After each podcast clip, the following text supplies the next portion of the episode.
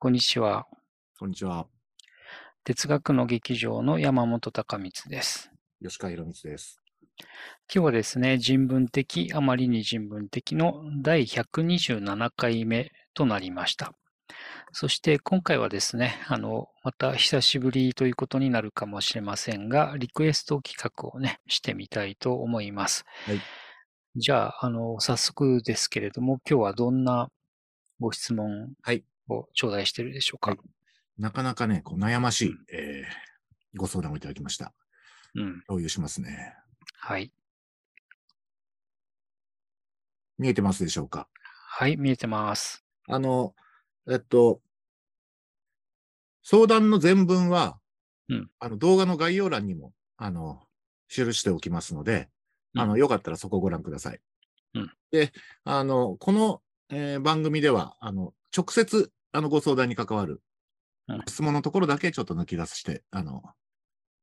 えー読み上げさせていただきます。はい。はい。まあ、あの、前段にいろいろと、こう、あの、えーご説明あるんですけども、まあ、ちょっと長くなるので、えっと、この、うんここでは、えー途中からということで、うんえー YouTube ウォッチャーさん、えー哲学書を読んでいて、これ我々が勝手に、あの、中としてつけたものです。うん理解が苦しくなると、つい、どうせ自分の頭が悪いから、と嫌になってしまう日があります。うん IQ、教養、あるいはセンスがないからと。しかし、実はこれが大きな読者の、読書の罠なんじゃないかと自戒を込めて考えています。持ち合わせはどうあれ、虚心坦懐にテキストを読み、他者と深め合いながら頭を悩ませる以外に道筋はないはずなのに、中身の定かではない、自分の頭ばかり気になってし、しょげてしまう。うんこの不毛な鬱屈と挫折さえなければ、もっと伸びやかで充実した読書ができるのになと、いつも悔しく思っています。えー口惜しく思っています。うん自尊心とかバイアスとか、はたまた原告教育とか文化資本とか、いろいろな問題が関連しているとは思いますが、吉川さんや本さんはそんな罠、えー自分の頭が悪い問題とどのように対峙しておられますか？というか、対峙することはあるのでしょうか、えー長い読書人生、どんなコーチでサバイブして来られたのですか？要領得ず長い質問になり恐縮ですが、いつの日かちょうどいいタイミングがありましたら、ゆるりとお聞かせいただければ幸いですと。ほう。はい。自分の頭が悪い問題。うん。全く他人事ではありませんね。これ他人事じゃないですね、本当ね。うん。そうね。何が言えますかね、まず。まず、一言目言ってからそこからちょっと流れに任せて。そうだね。あのね、うん。これね、私、あの、未だにずっと、そうっていうか、えっと、まあ、ちょっと込み入った哲学書とかね、あるいは数学書でもいいし、何でもいいんだけど、読むと、まずわかんないわけよ、大体。まずわからないと。で、わかんないときに、多分以前だったら、あの、YouTube ウォッチャーさんが書いておられるのと似て、えっ、と、なんでね、あの、こんなにわかんないのかっていう、あの、自分の頭の悪さの方に気を奪われていたような気が私もします。ただ、今現在はあんまりそっちはね、あの、そこまで気にしてなくて、あの、頭が悪いことに変化はないんだけど、あの、意識の持ちようはちょっと変わっているかなという気はしていますけどね。うん。それはなんか、どういううきっかけというか、プロセスというか、うん。なんかあったんでしょうかね？えっとね、あの、これ推測になるんだけど、そしてまあ何度かね、似たような話をしてるから恐縮なんですけれども、私の場合多分二つあの、えっと、今のね、ような変化のきっかけがあって、あの、一つはね、えっと、古代ギリシャ語を勉強したことですおうね。うん。で、古代ギリシャ語を習い、習いたてって、あの、まずほ、ほとんど読めないわけですね、当然ながらね。えっ、と、ギリシャ語で書かれた文章があって、あの、それを、まあ、単語一つずつね、あの、読み解くために辞書を解くびっぴきになって、それから初めの頃は文法もよくわかってないからね、えーその度文法書を熟読してっていうことを、まあ、繰り返し繰り返しやるんですけど、この時ね、これ、5、6年多分、あのー教わりに通いましたけど、基本わからないと。しかも、あの、これはね、えっ、と、新約聖書を翻訳された田川健三さんが、その翻訳につけたね、序文か後書きでおっしゃってたことですけどね、そんな2000 2000年とか1000年以上前のね、あの、しかも異言語で書かれた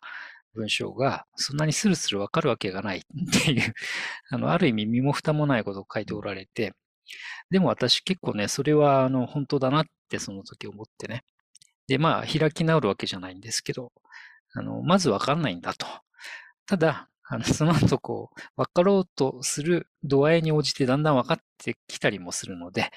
えー、それがね、あとはもう、なんていうか、慣れの、慣れ次第で、その分かるようになるまでの、あの、時間のかかり方とかね、あの、パッと、あ、こうだってひらめくまでの、あの、苦労がね、だんだん減ってったりはするわけですよね。っていうのが一つ。まあもう一個あの短くしときますけど、コンピューターのプログラムを書くときも大体似たようなことが起きてね、うん、分かったつもりで書いたりしているんだけど、実際には思った通りにならないっていうね。これプログラムはよくあることなんですけど、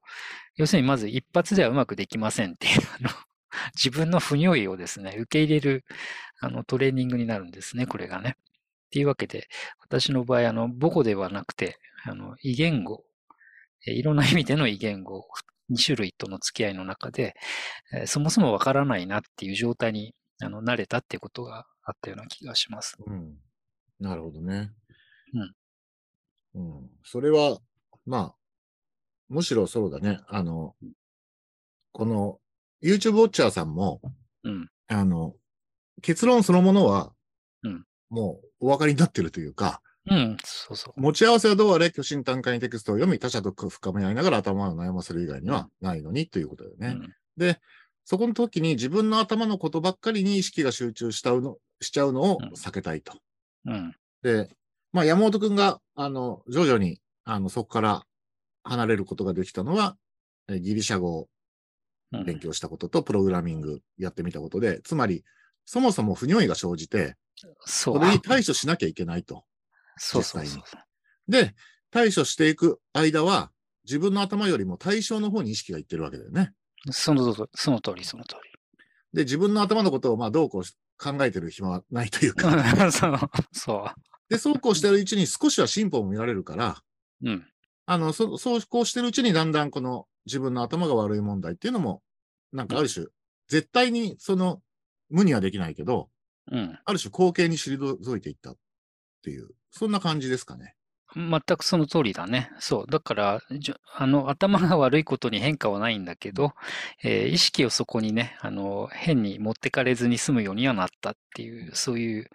えー、感じですけどね。吉川君はいかがですか？このご質問に触れて。うん、あの、これもね、あの、私も、あの、えっと、謙遜するつもりはないんだが、うん、本当に自分の頭が悪い問題っていうのは、あの、時々思います。うん。で、もちろん世の中には、その、うん、